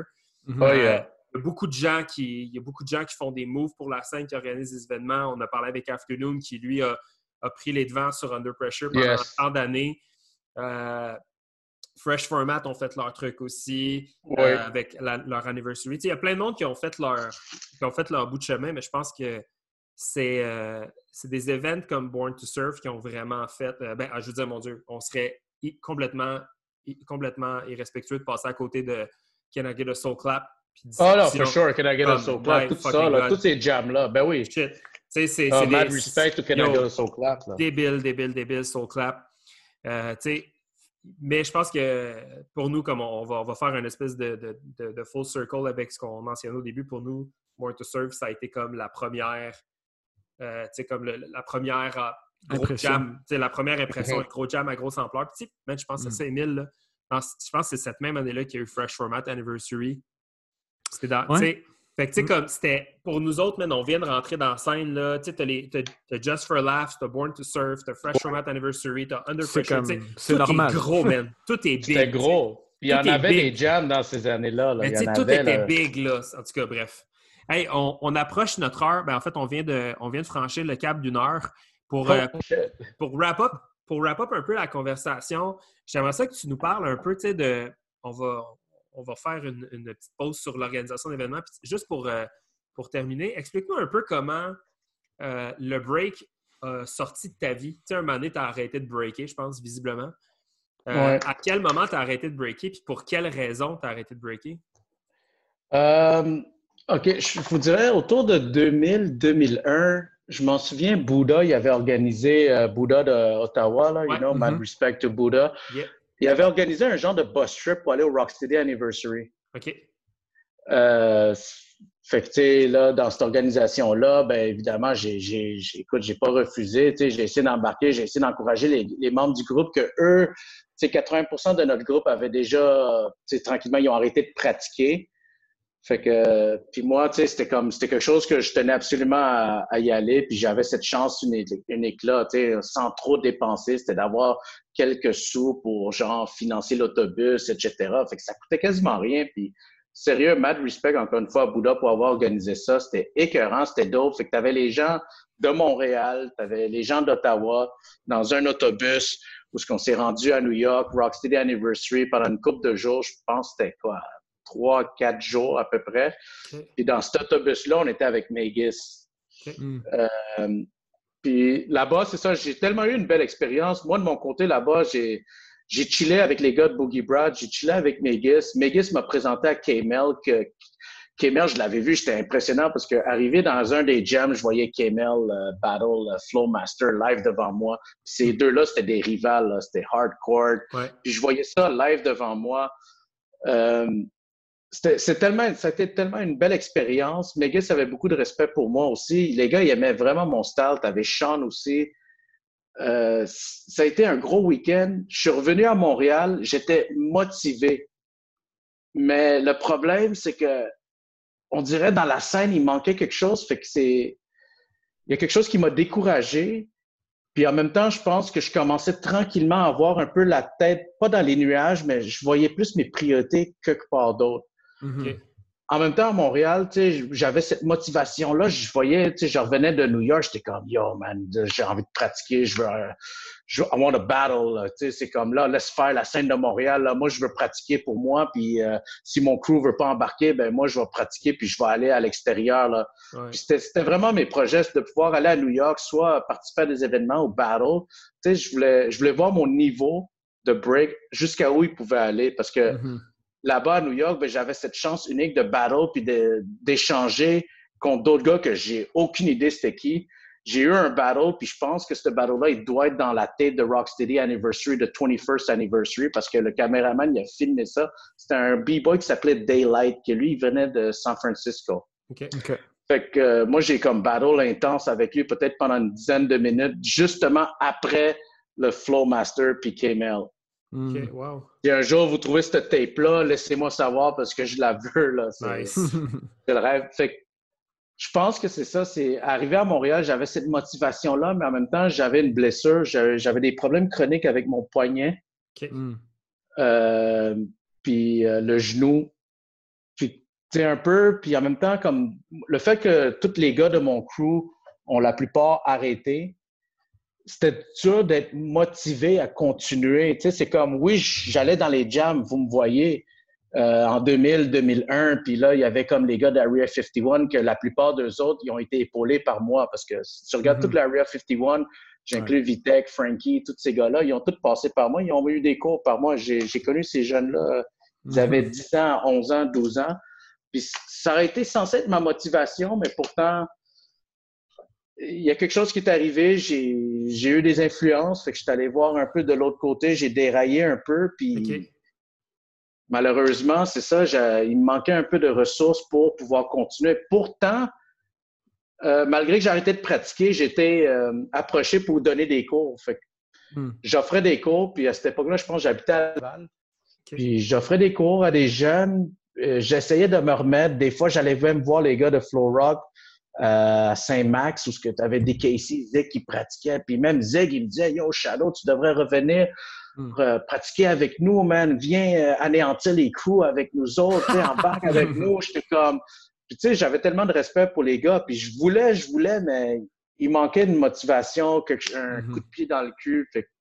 C'était très dur de continuer de keep up. Puis mon corps, en même temps, il, il m'a comme un peu laissé tomber. Puis avec tout ça, la motivation, mon corps que je rushais, ça a été très dur moralement. Puis pourtant, j'avais envie de continuer. J'essayais de faire des comebacks parce que je voyais la scène monter, l'évolution du b-boy, comme, tu sais, ça, ça allait bosser ces moves-là. Tu voulais faire ces, ces tracks-là. Tu, tu, voulais, mm-hmm. tu voulais pas, pas démissionner, mais tu voulais pas arrêter comme ça. Puis, je pense avec le temps, man, ça a juste vagué, puis à un moment donné, j'ai arrêté, puis ça, les années ont continué, malheureusement. Là, Mais tu sais, t'as pas complètement disparu anyway, tu sais, t'es comme, t'es resté là, t'as fait ces, ces jams légendaires, euh, tu sais, de, The Breakthrough, puis Born to Surf, puis tout ça, fait que tu sais, t'as give back, là, t'as fait, as fait ton, ton affaire, t'as pas juste fait comme, ah, je break plus, je suis done, I'm out, puis t'as disparu, là, tu sais. Non, for sure, j'ai toujours du love. J'ai toujours du love pour la scène, puis jusqu'à aujourd'hui, j'adore regarder... Euh, les battles, euh, qu'est-ce qui se passe à, Montréal au niveau international. Euh, c'est quelque chose que je vais toujours avoir dans mon cœur puis dans mon esprit. Tu sais, c'est comme tu me dirais aujourd'hui, viens, viens ten je vais venir, je vais toujours être dedans, puis je vais toujours supporter la scène.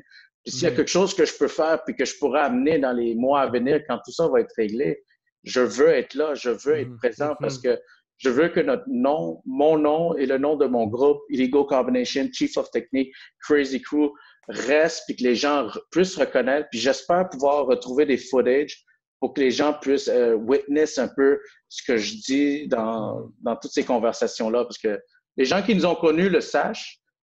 Les gens qui ne nous ont pas connus le sachent pas toutes. Mais je suis quand même content que, que ce soit vous ou d'autres gens ont entendu parler de nous parce que c'est un peu ça, un peu de, de toujours euh, travailler pour que notre nom reste euh, à long terme, là, forever. Là. Mm-hmm. Je pense que c'est des fois, on, se sent mal de penser comme ça. Je sais pas pour toi, mais moi, des fois, je suis comme. Tu sais, quand on a décidé, nous autres, de, de faire notre jam anniversary, puis qu'on on, s'était comme un peu entendu sur le fait que c'était, c'était comme pour, pour tourner un chapitre, tu sais, par rapport au nom de notre groupe. Dans ma tête, j'étais comme Ah, je trouve, tu sais, ça me ferait de la peine que plus tard, on soit pas. Que les gens nous aient oubliés. Tu sais, nous, on a été comme pas, pas autant actifs, mettons, après 2014 jusqu'à 2019. On était quand mhm. même là, mais je pense qu'on a, on a tous eu des, redirections de priorité puis tout ça. Puis une affaire qui me roulait dans la tête, c'était genre, t'imagines-tu, même que dans 10, 15, 20 ans, ben on on n'a pas fait notre marque? Puis, cette pensée-là, elle, remet un peu en perspective la raison des fois pourquoi tu danses. On on le fait pas pour ça, mais Chris, c'est hot, man, de savoir que même si en ce moment sur YouTube, il n'y a pratiquement pas de footage d'Illegal Combination, mm-hmm on trouve ça, on trouve ça comme, on trouve que c'est un honneur, c'est un honneur de pouvoir te parler, tu sais, puis de pouvoir découvrir cette portion-là de l'histoire qui, qui, selon nous, avant ça, était juste un mythe. Tu sais. Pour nous, avant, jusqu'à preuve du contraire, c'était comme un mythe, Illegal Combination, tu comprends? C'est un mythe pour beaucoup de monde, man. Fait que, euh, ben, écoute, pour vrai, man, euh, là, c'est le moment où est-ce qu'on te balance des fleurs, mais comme pour vrai, merci tellement de, de ta, contribution, que ce soit à travers Born to Serve avec Sao d'ailleurs, qu'on va, va, saluer. Mm-hmm. Euh, le, temps aussi que tu prends en ce moment de faire ça, je pense qu'on n'est pas, euh, avec le, podcast, on n'est pas encore sûr à 100% de notre audience puis de qui qui écoute réellement, parce qu'on n'a pas cette donnée-là. Mais je suis mm-hmm. sûr que euh, s'il y a des jeunes de la, scène de break qui écoutent le podcast ou qui ont entendu ton histoire, je suis pas sûr que ça va les avoir inspirés parce que, mm-hmm. euh, Émile, je ne sais pas si tu co-signes ce que je vais dire, mais pour moi, c'était une conversation extrêmement intéressante et extrêmement enrichissante. Euh, tu as, apporté ah. apporté comme une partie de l'histoire qui nous était complètement, complètement cachée. C'était vraiment moi, Merci de faire vivre un peu euh, ce passé-là, mais tu sais, comme il y en aura tellement, puis je pense que vous allez avoir des conversations plus tard avec des gars, puis je suis convaincu, ou j'espère en tout cas que les noms vont ressortir, puis vous allez comprendre un peu mieux l'historique euh, de du era un peu avant 2005, à l'époque où ce que nous on a été présents, parce qu'il y a eu quand même le côté rival, euh, tu sais, Flow Rock, Tactical Crew, Illegal Combination, puis avant ça également. Il y a toute une historique qui, qui, court derrière ça, mais c'est sûr que c'est pas évident pour chaque conversation. Là. Ouais, mais ça, ça s'unfold, là, tranquillement pas vite. Puis, puis juste, juste avant qu'on va à la, dernière partie de notre, notre podcast, je voulais juste te demander le nom Illegal Combination, d'où est-ce que c'est venu? Parce que pour moi, ce nom-là, c'est un des plus dope noms que j'ai entendu de ma vie. For real? Illegal Combination, c'est tellement nasty, bro. Avec un K, avec un K, le encore, encore, plus nasty. Mais comme, d'où est-ce que ça sorti ça? ça, en fait, ça vient des gars de Chief of Technique. Parce que, tu sais, c'est comme je vous dis, Crazy Crew, puis Chief of Technique, c'était la guerre. Hmm. Euh, moi, j'étais juste le middleman, puis euh, the innocent guy. Mais c'est, je pense que ça vient de, de un des b-boys, puis pour moi, c'est un de mes godfathers, c'est Kidman. Okay. Euh, ce gars-là, he was one of the nastiest of the guy because son footwork, c'est son flow par terre. Il est dans les tapes de, de, de Rocksteady, je me rappelle plus comment ça s'appelle, mais même au Rock On, il a fait des dommages, ce gars-là. Puis son, je sais pas si vous connaissez le move, le 94, mais non, non.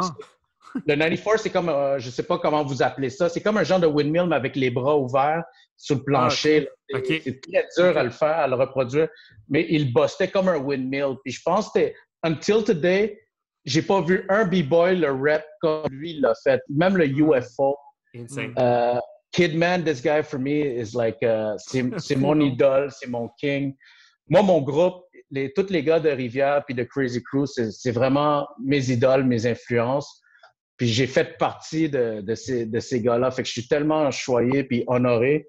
Mais ils méritent tout le, respect. Puis j'espère, c'est pour ça que je tiens absolument à ce que euh, le nom Illegal Combination reste, mais c'est ça, fait que c'était Kidman qui l'a trouvé, ce nom-là. Hmm. Le fait que, tu sais, on était tout le monde en guerre, fait que Illegal Combination, ça vient vraiment de, du crew de Chief of Technique, puis un des membres, c'était Kidman, puis je pense General Flight Tech, qui ont trouvé ce nom-là, puis on a tout Les fait. noms, man. Les noms dans ce temps-là étaient nasty, man. General Flight. Ah ouais, si je- vous avez, écoute, vous avez euh, Crazy Flavor Inc., vous avez Mighty Leg Zach, Yo! vous avez B-Boy Pompey, parce que lui, c'était de notre popper, vous avez Jim Lastic, Nice. Oh, snap. vous avez euh, Floor Impact, euh, tu sais, moi-même, Shadow Kid, so, je sais pas si j'en oublie, mais t'avais Ric Flair. Yeah, man. Oh, shit. yeah, man. So, ça, c'est tous des original members, euh, Chief of Technique, Crazy Crew, qui a formé Illegal Combination avec un K. So, yeah, man. So, tout ça Sick. vient de Rivière-des-Prairies, East Side, East Side. Kid Ben. J'espère qu'il va entendre ce podcast. Je vais l'envoyer. Il va être très content. Nice. Je veux- et J'espère qu'ils vont être honorés pour tout ça. Mais ils désirent- les gars méritent tout le respect, ces gars-là. là. Rivière-des-Prairies, Montréal-Nord, Saint-Michel, Saint-Léonard, ces gars-là méritent tout le respect. Puis c'est grâce à eux que je suis devenu le Shadow Kid aujourd'hui. Yo, insane, shout out man. à Kidman. T'as Yeah, passé un on- gros Yeah, nom. man. Mais on, Oh, yeah. on- on les salue tous pour vrai. Puis tu sais, euh, j'espère que j'espère qu'ils auront peut-être l'opportunité un jour d'entendre ça. Mais écoute, avant qu'on avant qu'on se quitte, on a un petit segment euh, Rapid Fire Questions. Euh. C'est des, des petites questions, euh, des petites questions quick. Tu peux répondre avec euh, une courte réponse ou tu peux développer si tu veux. Puis si jamais tu n'as pas de réponse, tu peux juste nous dire ah, j'ai pas de réponse. Donc, Je euh, vais faire le mieux que je peux. Premièrement, euh, favorite MC ou euh, hip-hop group? Oh, shit. Favorite Ça- MC? Ça commence. Man, je sais pas. Je te... Là, on shoot ça vite fait comme ça, mais je pense Lost Boy. Nice. Um, yes. Yeah, Lost Boy. Nice. Yeah, man. Uh, favorite jam ever of all time? Là, quand vous dites favorite jam, quand, jam quand- de break. que Ah, écoute, ça serait dur de dire Born to Serve, mais je pense que j'aurais. Sinon, je dirais Skillsometer, sérieusement. euh, Nice. leur- yeah. Sérieusement, là, un par un, toutes les jams de Skillsometer, là. Shout out to Sweet Technique. Yeah, Yeah, man. man. 100%. Euh, tes kicks pr- euh, préférés pour breaker à l'époque, tes sneakers préférés pour breaker? Holy fuck, man. je vais dire Adidas Campus, mais euh, je pense, toi, Suji, t'es comme un. Tu travailles pour Adidas ou t'es un sneaker boy, si je me trompe pas? Ouais, j'ai travaillé pour Adidas longtemps, ouais. OK. All right. Ben, tu feras tes recherches, mais je pense mon soulier légendaire, c'était les Michael, les Nike de, Mike, le- du- de l'athlète Michael Johnson. OK, je check ça. C'est comme si un jour tu les retrouves, c'est the sickest shoes to b-boy parce que Nice. si tu les vois puis tu as la chance de les porter, tu vas comprendre, mais sinon, ça va être les Adidas Campus. Let's go. Euh, le scariest B-boy to battle back into 2000s. Genre, ben, ou, ou dans les années 90. Pour toi, le B-boy qui faisait le plus peur dans les battles? Pour moi, c'est un unknown parce que c'était au Sauna, qui était un endroit mythique euh, de Montréal qui a fermé. Euh, Là-bas, tu pouvais rencontrer des b-boys de- d'un peu partout. Puis malheureusement, j'ai jamais eu son nom, mais je sais qu'il venait de LA. Le gars, il m'a juste destroy. OK. il m'a smoke. euh, je suis parti bredouille. Là. J'ai On en fait encore des cauchemars. ah non, c'est, j'ai pas son nom, mais il m'a Ok. smoke. Là. On se fait une image. Euh, power move que tu aurais voulu avoir, que tu n'as pas eu à l'époque? Euh, ça a été les air tracks, sérieusement, Ah parce que j'ai, j'ai, j'ai arrêté, puis c'était les, les années où ce que les air tracks commençaient à rentrer dedans, puis à regarder ça, ça a été vraiment mon move de rêve, puis je pratiquais, je me suis cassé la gueule, je dis non, no way, man, no way. C'est pas le genre de move que tu peux juste essayer. Tu sais, ça te prend comme Non. Bref. Oh my God. Euh, en général, West Coast ou East Coast? West Coast all the way. Let's go. OK, ben d'abord, on va voir si tu es consistant dans tes réponses. Tupac ou Biggie? Oh, Tupac all the way. Let's go! But I respect Biggie, but Ah I'm, oui, I'm 100%. Tupac. C'est correct. Euh, Storm ou Crazy Legs? Oh fuck. Ça, c'est, comme deux choses différentes. Là. Ouais. c'est Yeah. comme la pomme puis la banane. Là. Exact. That's the point. Les deux ont une influence, mais je pense que j'ai comme pas le choix de dire Crazy Leg still. Nice. Yeah. Euh, Premier ou RZA? Oh, I'm a Wu Tang, but Premier, but Primo, I'll go with Primo. Let's go. Et finalement, euh, si tu avais un guest de la scène, tu sais, quelqu'un de la scène montréalaise que Mhm. tu nous suggérais à Émile et moi de recevoir comme guest sur le podcast, ça serait qui? Euh, je vous dirais, je sais pas si ça a déjà été mentionné, peut-être, ou je l'espère. Je pense que Walken mérite son respect. Oui, Mhm. absolument. Euh, je dirais Walkins, for sure. Yeah. I mean, à un, un moment donné, je pense, je- DKC, il va falloir qu'il embarque. tu sais, C'est quand même notre godfather de- du mhm, Québec. Absolument. Ben oui. Je dirais Watkins.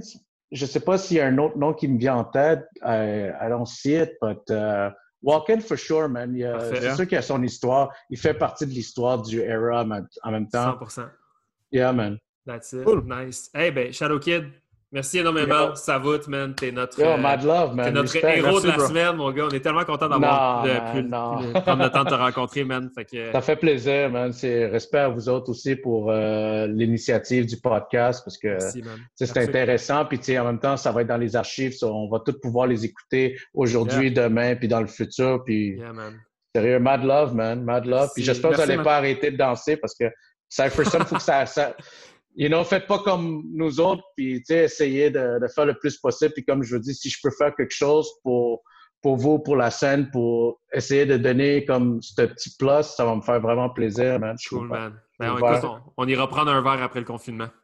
Yes, man, for sure, man. You know, Yeah, one love. Yeah, man. All right, on te laisse filer. Merci beaucoup, man. Peace. All right, peace, man. Anything they got, hit me up, man. All right. Yeah, man, merci. All Peace, bro. right.